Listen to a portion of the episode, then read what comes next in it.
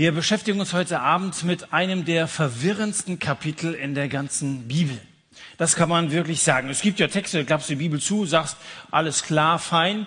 Und es gibt Texte, da klappst du zu und sagst, kann das wahr sein?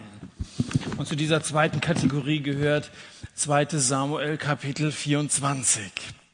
Ich möchte uns erstmal die ersten vier Verse vorlesen. Wer das im Vorfeld noch nicht gemacht hat, der wird schnell verstehen, warum ich so anfange.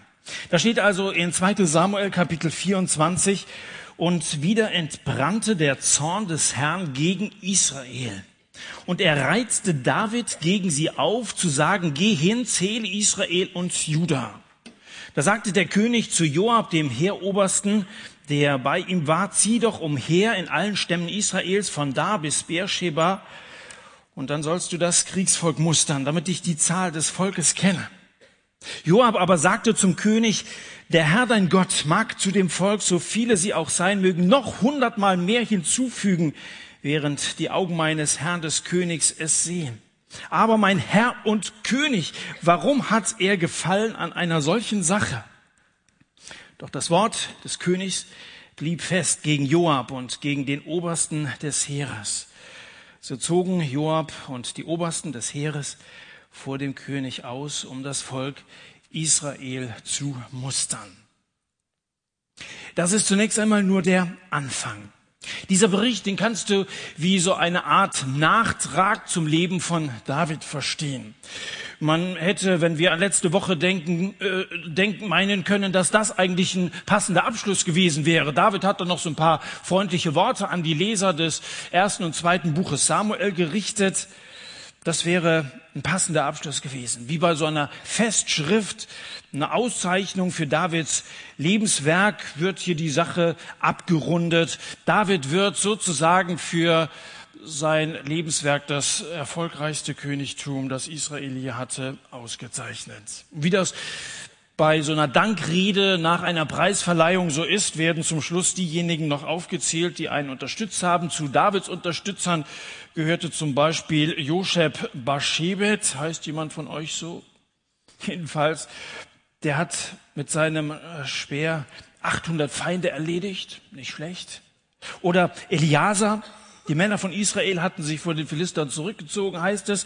Da macht er sich in Vers 10, da machte er sich auf und schlug die Philister, bis seine Hand müde wurde, seine Hand am Schwert kleben blieb, stellt euch vor. So schaffte der Herr an jedem Tag eine große Rettung. Von Schama wird eine ähnliche Heldentat berichtet. Also nicht von Schamha, sondern von Schama. Schämen brauchte sich David für diese Männer nicht. Ganz im Gegenteil, der konnte stolz auf seine Generäle sein. Die waren wirklich mutig und er hat immer auf sie zählen können. Aber es ist ihm offensichtlich kindisch vorgekommen, nur bis drei zu zählen. Also die werden als die drei. Matthäus hat uns letzte Woche hier so eine Hierarchie gezeigt. Joab als der Verteidigungsminister sozusagen, dann diese drei Helden und dann noch einige andere, die namentlich erwähnt werden. Nun, es kam ihm kindisch vor, bis drei zu zählen. Und so kommt es, dass er also das gesamte Heer zählen will. Das 24 Kapitel, wo wir jetzt gerade angefangen haben zu lesen, wäre eigentlich überflüssig gewesen. Beim Abgang von der Bühne stolpert David. Und wir stolpern. Also schon bei diesem ersten Vers stolpert man, oder? Wieder entbrannte der Zorn des Herrn gegen Israel. Warum überhaupt? Wird überhaupt kein Grund genannt, warum Gott zornig geworden ist? Und dann reizte Gott David gegen sie auf und sagte, geh hin und zähle Israel und Juda. Einmal fragt man sich, was eigentlich schlimm dabei sein soll, seine Leute zahlmäßig zu erfassen und naja, warum tut Gott das, wofür er hinterher David und das ganze Volk bestraft? Nun, das Problem nach meiner Auffassung ist nicht die Tatsache, dass Gott zornig ist. Das kann man sich nämlich noch ganz gut erklären. Jeder, der liebt, wird auch schon einmal zornig. Nicht trotz seiner Liebe, sondern wegen seiner Liebe. Wenn du einen Menschen liebst und du siehst, dass irgendjemand ihm schadet oder dass er sich selber zugrunde richtet, so Leute gibt's nämlich auch, dann wirst du zornig, oder? Das lässt dich doch nicht kalt, da, da, guckst du doch nicht gleichgültig zu, da zuckst du nicht mit den Schultern wie bei irgendeinem so Wildfremden. Wenn man Todesanzeigen der Zeitung liest und der Name sagt einem nichts, da blättert man weiter, ohne dass man besondere Emotionen dabei erfüll, äh, empfindet. Aber wenn es um jemanden geht, den du kanntest oder noch mehr, den du geliebt hast, da geht's dir durch und durch. Und Gott liebt Menschen und wie Philipp uns schon gesagt hat, er kennt jeden Einzelnen hier. Es ist nicht so, dass er deine Biografie sieht und sagt, kenne ich nicht, das, das lässt mich kalt, sondern Gott lässt es eben nicht kalt, wenn manche von uns ihr Leben ruinieren oder wenn irgendwelche anderen uns Schaden zufügen wollen. Zorn ist nicht das Gegenteil von Liebe, könnte man vielleicht vordergründig sagen. Entweder du liebst oder du bist wütend, aber das ist kein Gegensatz. Das Gegenteil von Liebe ist Ignoranz ist Gleichgültigkeit. Wenn einer sagt, ist mir wurscht, wie es dem anderen geht, das ist das Gegenteil von Liebe. Also Gottes Zorn, wenn es hier heißt, der Herr wurde zornig gegen Israel, dann bedeutet das nicht, dass er seine Wut kriegt, sondern dass er entschlossen gegen den Krebs vorgeht, der in den Eingeweiden der Menschen wütet, die er liebt. Die Ursache, der Grund dafür, der lässt sich durchaus vermuten. Diese besagten und inzwischen auch betagten Helden sind erfolgreich gewesen, sind durchaus erfahren, sind ehrfurchterregend. Die Boulevardpresse berichtet positiv über sie. Das ist auch nicht bei jedem der Fall, aber hier, das waren echte Volkshelden. Und da sich diese Obersten durchaus selber ihrer Leistungen und ihres Ranges bewusst sind, kann es sein, dass sie sich inzwischen ein bisschen was darauf eingebildet haben. Wer überall abgebildet wird, ist manchmal schnell eingebildet. War dir jeweils der abschließende Satz aufgefallen bei den Berichten über diese drei Helden? Da heißt es, der Herr schaffte jeweils eine große Rettung. In Vers 10, auch in Vers 12. Der Herr, also sie haben sich mit dem Schwert entgegengestellt, sie haben Mut bewiesen und dann immer, der Herr schaffte eine große Rettung. Ich vermute, dass dieser Satz bei ihren Veteranentreffen nicht mehr zitiert wurde. Die haben sich erinnert an das, was war. Sie waren stolz auf das, was sie geleistet haben. Und der Herr war irgendwie in Vergessenheit geraten. Gott ist zornig, weil sein Volk gerade in der Gefahr steht, auf den größten denkbaren Irrtum hereinzufallen, auf den ein Mensch hereinfallen kann.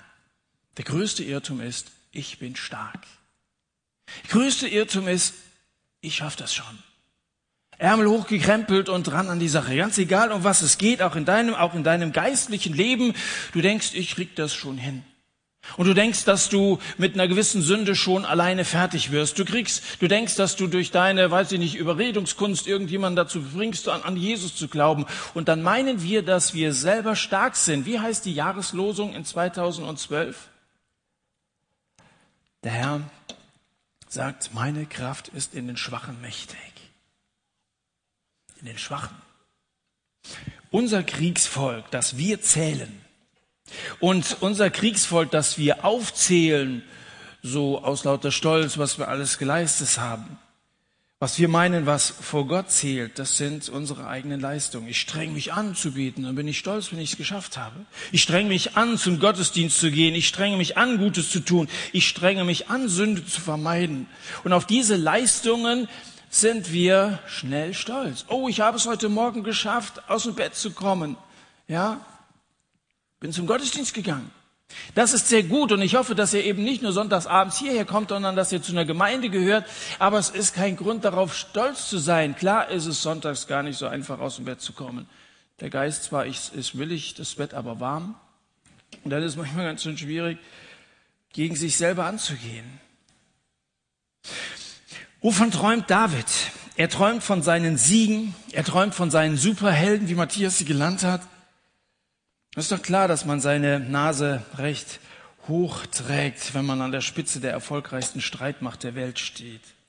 König David, der ausgezeichnete Oberbefehlshaber.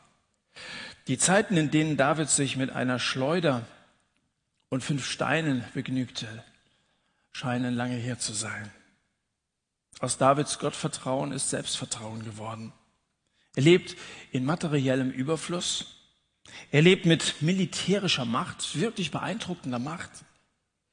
Weißt du, wenn du wegen deines Wohlstandes, weil es dir gut geht, weil du einfach in jeder Beziehung gut ausgestattet bist, sowohl geistig, weil du gläubige Eltern hast und eben in so einem frommen Kontext aufgewachsen bist, als auch materiell.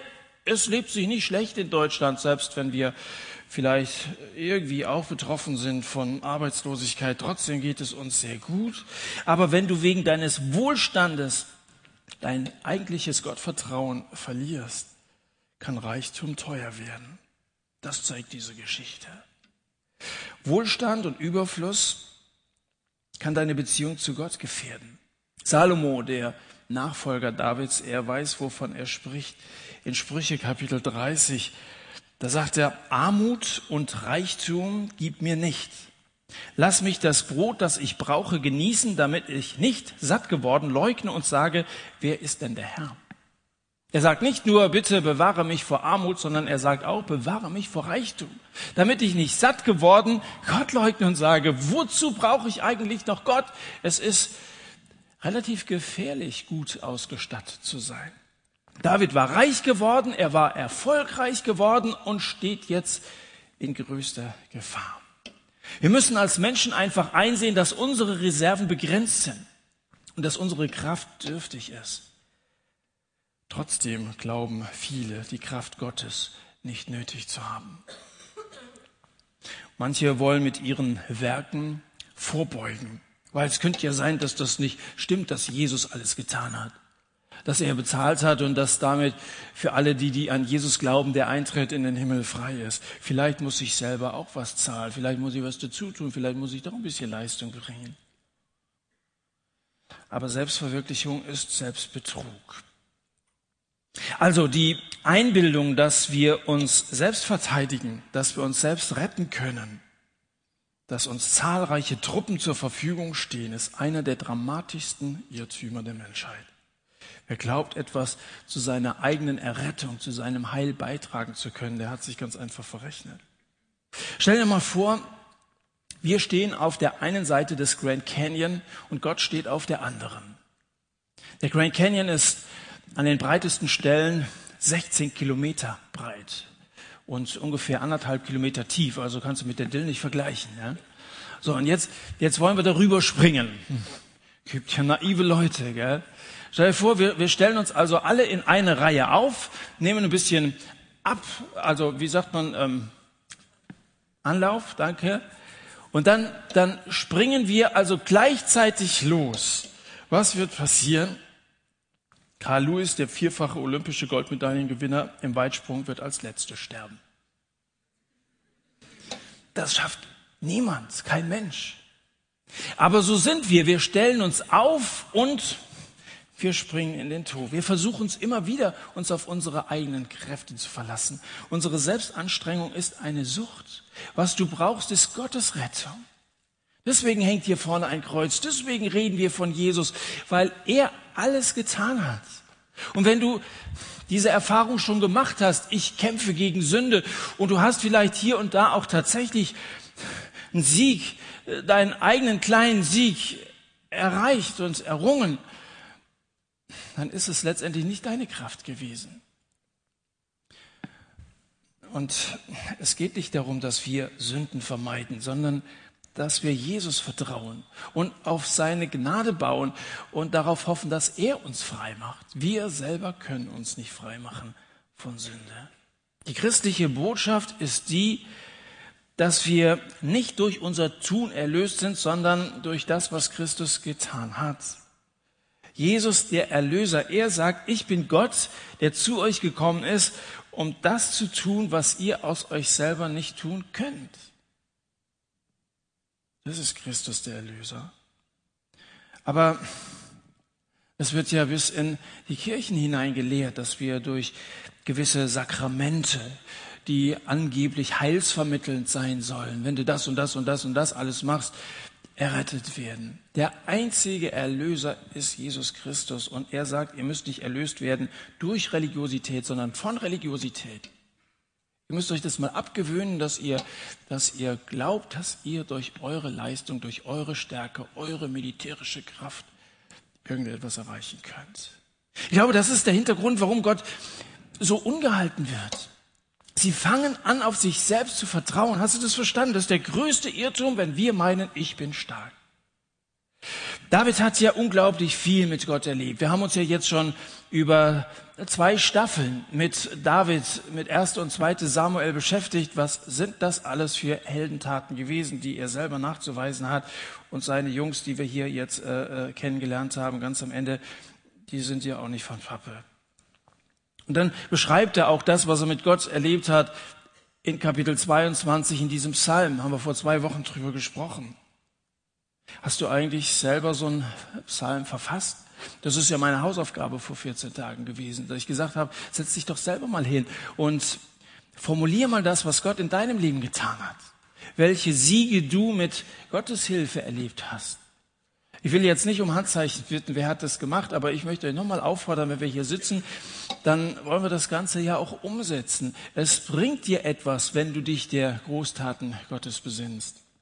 Und zu Beginn des äh, zweiten Buches Samuel haben wir uns über einige Abende mit Dankbarkeit beschäftigt. Wer von euch macht es noch, dass ihr, bevor ihr abends die Augen zumacht, bevor ihr schlafen geht, noch einmal drei bis fünf Anliegen vor Gott bringt, wo ihr wirklich konkret dankbar für sein könnt. Wenn du das tust, es wird dein Leben verändern und dann konzentrierst du dich auf das, was Gott für dich tut und dass nicht unsere eigenen Taten wichtig sind. David ist alt geworden, aber Alter und auch jahrelange Erfahrungen sind keine Garantie dafür, frei von Irrtümern zu sein, so wie Elihu zu Hiob sagt. Ob einer weise ist, liegt nicht am Alter. Was recht ist, weiß man nicht aufgrund von Jahren. Hiob Kapitel 32. Weisheit und Alter hat zunächst einmal miteinander wenig zu tun. Es wäre schön, wenn ihr euch das als ein alter Mann hier verkündigen könnte, wenn ihr mal so alt seid wie ich, da habt das geschafft. Wäre schön, wenn ich sagen könnte, dass man mit dem Alter erwachsen wird und dass man weniger sündigt, je mehr man mit Jesus unterwegs ist.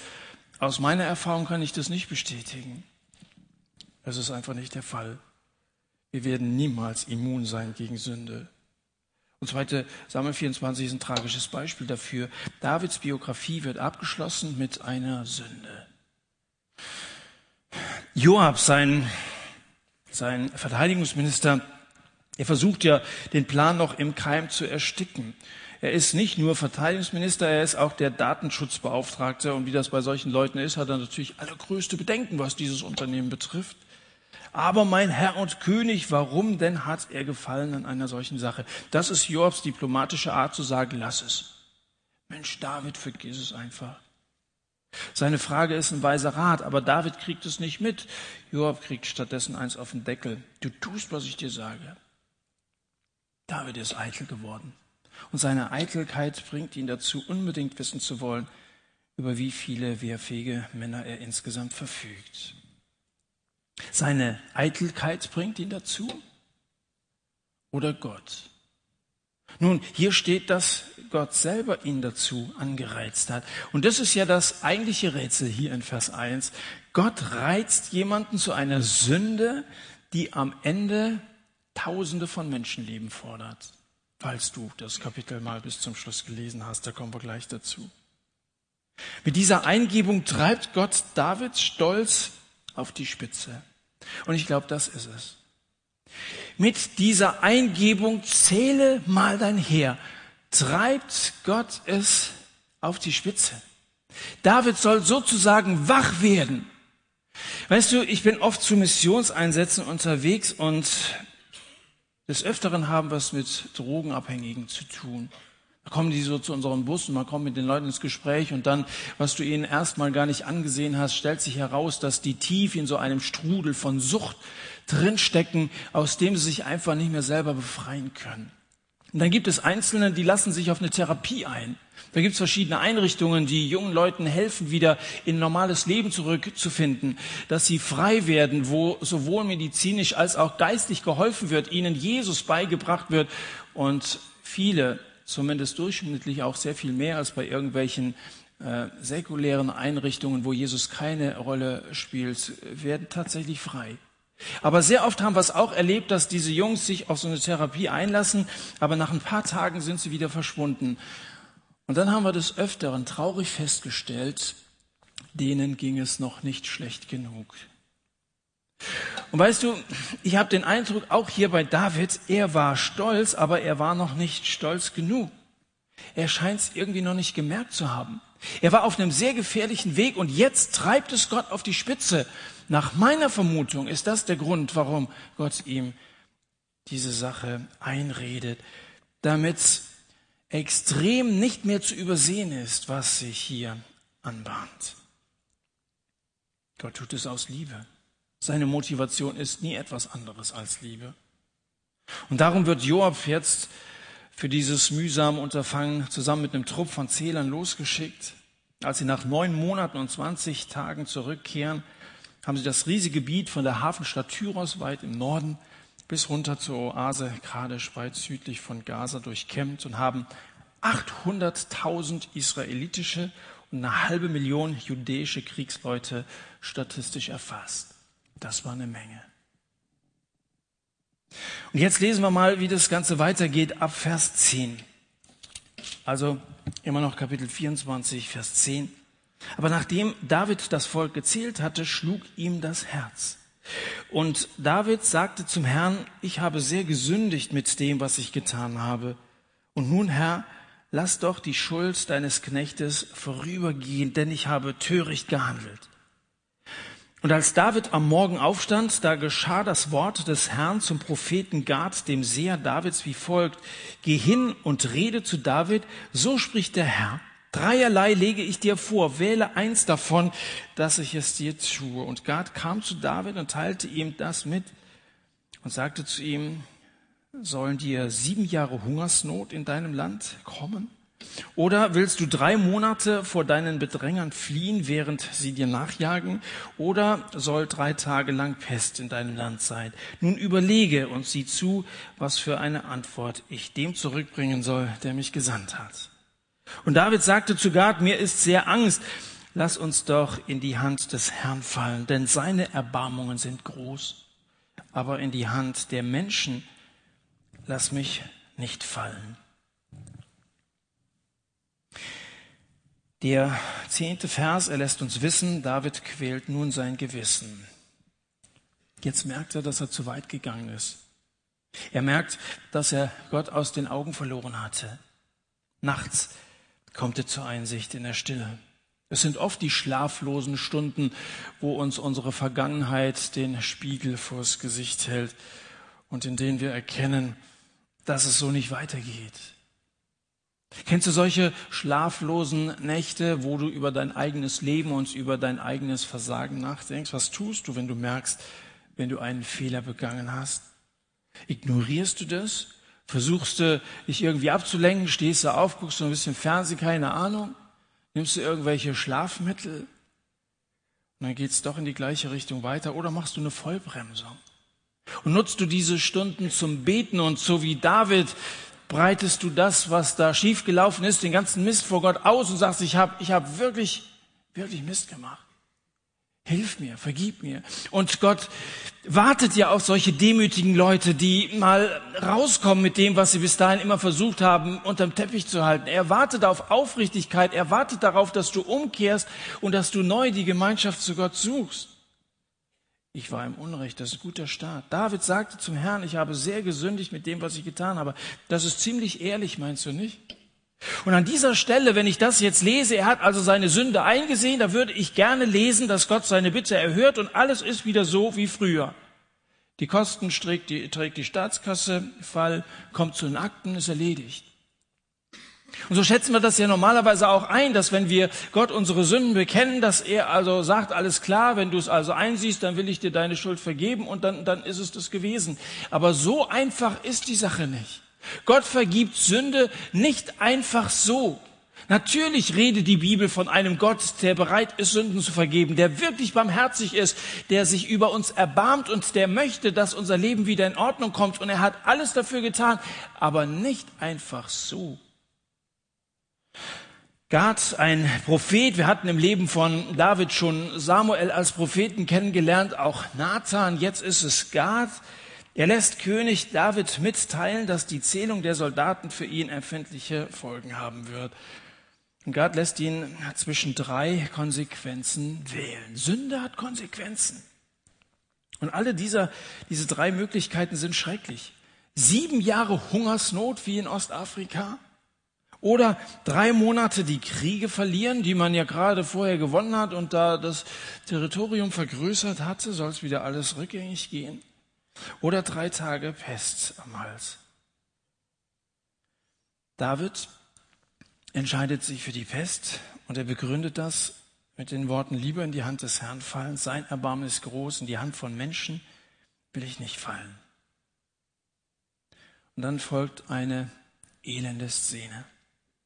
David sieht, wie die Sense Gottes im ganzen Land die Leute niedermäht, eine nach dem anderen, beinahe mehr als er ertragen kann. 70.000 Menschen werden bei dieser Pest weggerafft. 70.000. Die Katastrophe endet vor Jerusalem. Da steht in Vers 16, da hatte der Herr Mitleid wegen des Unheils und er sprach zu dem Engel, der unter dem Volk nicht richtete, genug, jetzt ziehe deine Hand ab. Ich kann manche von euch Fragen hören, wie kann Gott so etwas tun? Also zum einen, dass er David sozusagen dazu bringt, diese Sünde zu tun und jetzt am Ende derart heftig zuschlägt und 70.000 offensichtlich unschuldige Menschen ihr Leben lassen müssen an einer schrecklichen Krankheit, Fieber, Beulen und weiß ich nicht, Entzündungen und langsam dahin vegetieren, 70.000 Fälle. Wie kann Gott so etwas tun? Aber ehrlich gesagt, ich frage mich etwas anderes.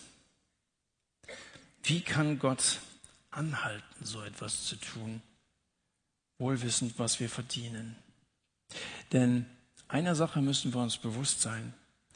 Wir als Menschen verdienen nicht eine einzige Freundlichkeit, die Gott uns schenkt.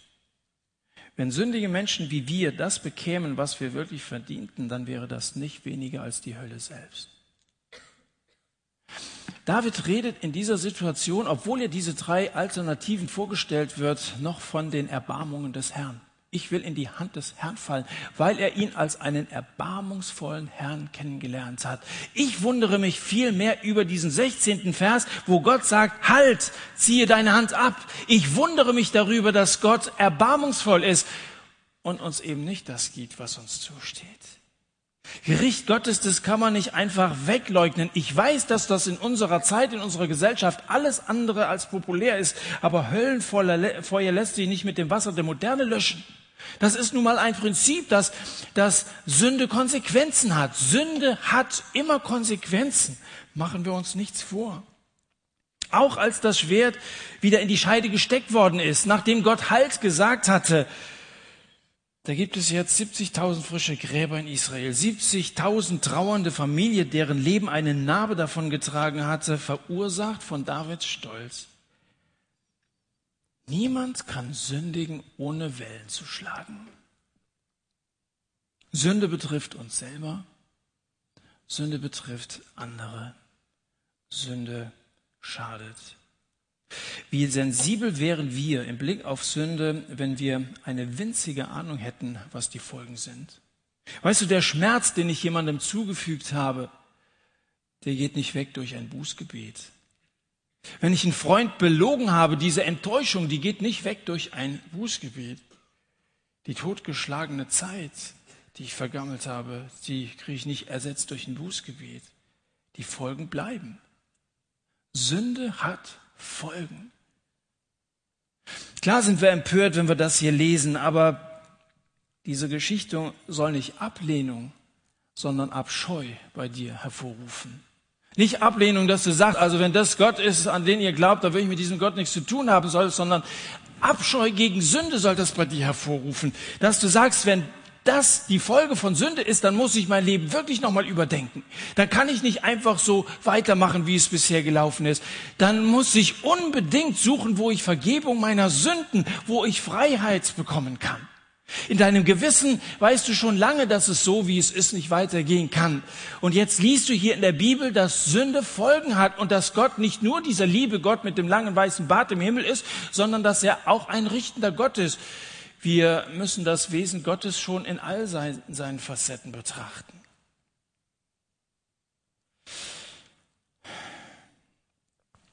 Übrigens, wir, die wir das Wort, Wort Gottes ernst nehmen, wir glauben an einen gerechten Gott. Und nach Gerechtigkeit sehnen wir uns alle. Also das macht uns unser Gewissen schon klar, was Recht und was nicht Recht ist. Nach Gerechtigkeit sehnen wir uns.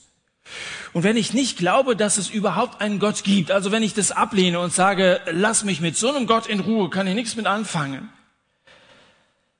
Wenn ich nicht glaube, dass es einen Gott gibt, der letztendlich auch für vollkommenes Recht sorgen wird, dann werde ich es ja sein, der anderen die Pest an den Hals wünscht.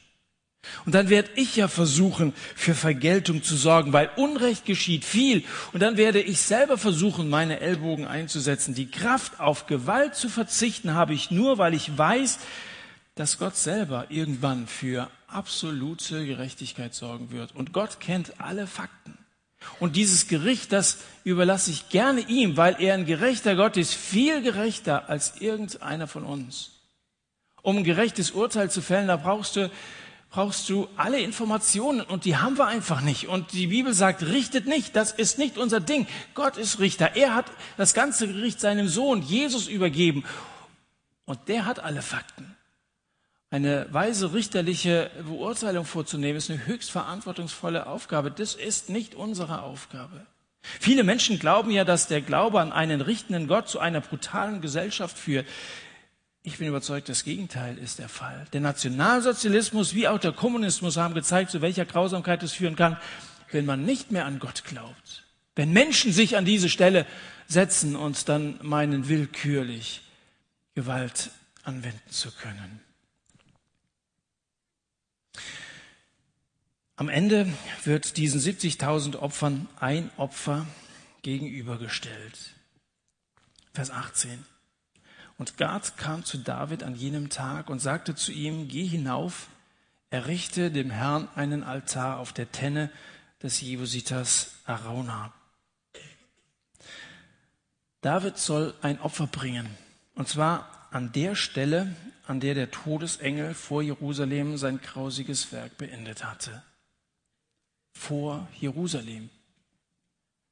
Da liegt auch Golgatha. Dieser Hügel, auf den sie Jesus getrieben haben mit seinem Kreuz auf dem Rücken, unter dem er zusammengebrochen ist, wo man einen aufgefordert hat, tragt das Kreuz hinter ihm her. Zu diesem Hügel Golgatha hat man Jesus und die beiden anderen Verbrecher, was heißt anderen Verbrecher, Jesus, der absolut sündlos war, war mit zwei Räubern rausgetrieben worden und dann hat man sie an dieses Holz genagelt. Man hat das Kreuz in den dafür vorgesehenen Schacht gewuchtet. Und da hängt Jesus vor Jerusalem als das vollkommene Opfer für unsere Sünden. Ein bedeutungsvoller Ort vor Jerusalem. Die Konsequenzen unserer Schuld gipfeln in diesem einen Opfer vor den Toren Jerusalems. Hier starb Jesus. Er, der zu uns gekommen ist, um das zu tun, was wir selber nicht tun können. Er, der mit seinem Leben bezahlt hat, da wo wir zahlungsunfähig sind. Die ganze Geschichte endet mit Jesus. Hättest du das erwartet? Eigentlich eine verwirrende Geschichte, aber die Bibel, sie richtet immer wieder den Fokus auf ihn und auf diesen einen Moment in der Geschichte, die hier noch in der Zukunft lag, auf den kommenden, auf den Messias, der vor Jerusalem sein Leben opfert. Grausam ist die Geschichte von den 70.000, aber David wusste, dass es noch schlimmer hätte kommen können, wie hat er gesagt? Aber in die Hand der Menschen lass mich nicht fallen. Bevor die Heilsgeschichte ihren Höhepunkt erreicht, da sagt Jesus, es ist genug, sagt er. Es ist genug. Die Stunde ist gekommen. Siehe, der Sohn des Menschen wird in die Hände von Sündern überliefert. Das, was David unter allen Umständen vermeiden wollte, nicht in die Hände von Sündern, das sagt Jesus, jetzt ist die Stunde da. Der Sohn des Menschen wird in die Hände von Sündern überliefert. David hat nicht das Allerschlimmste erlebt. Das Allerschlimmste hat Jesus erlebt, auf sich genommen. Das Gericht Gottes, wo Menschen gegen ihn standen und selbst Gott, der heilige Gott, ihm den Rücken gekehrt hat, wo er schreien musste am Kreuz, mein Gott, mein Gott, warum hast du mich verlassen? Da hat er die größte Strafe auf sich genommen. Nicht wir Menschen, nicht diese 70.000 haben das größte Leiden auf sich nehmen müssen. Was mit denen am Ende passiert ist, das steht in Gottes Hand. Ich denke, dass viele von denen im Himmel sein werden. Jesus hat erst einmal die Hölle durchgemacht am Kreuz, damit überhaupt Menschen vor und nach Christus in die Herrlichkeit Gottes kommen können. Ohne den Preis, den Jesus bezahlt hat, vor den Toren Jerusalems, gäbe es für uns keine Chance. Das schrecklichste Gericht hat Jesus abgekriegt an unserer Stelle. Und die, die es bisher nicht angenommen haben, bisher nicht an Jesus geglaubt haben, die will ich auffordern, nimm es an. Das ist auch deine einzige Chance. Und die, die bereits Christen sind, die will ich auffordern, nimm am Abendmahl teil in deiner Gemeinde. Und danke Jesus regelmäßig für dieses Opfer, das er gebracht hat. Lass dich regelmäßig daran erinnern, dass Jesus für dich gestorben ist und dass dir das Herz entzünden. Auch in der Zeit, die jetzt gleich wieder folgen wird, wenn wir unsere Lieder singen, nicht damit es uns gut geht, sondern dass wir Jesus in den Mittelpunkt rücken. Und ich wünschte mir, dass alles andere ausgeblendet wird, dass wir nicht an, an, weiß ich nicht, das, was uns bisher so die ganze Zeit im Kopf rumgegangen ist, denken. Auch nicht mehr die Band sehen hier vorne oder irgendetwas anderes, das dich ablenken könnte, sondern nur noch ihn sehen, Jesus ihn, der alles getan hat.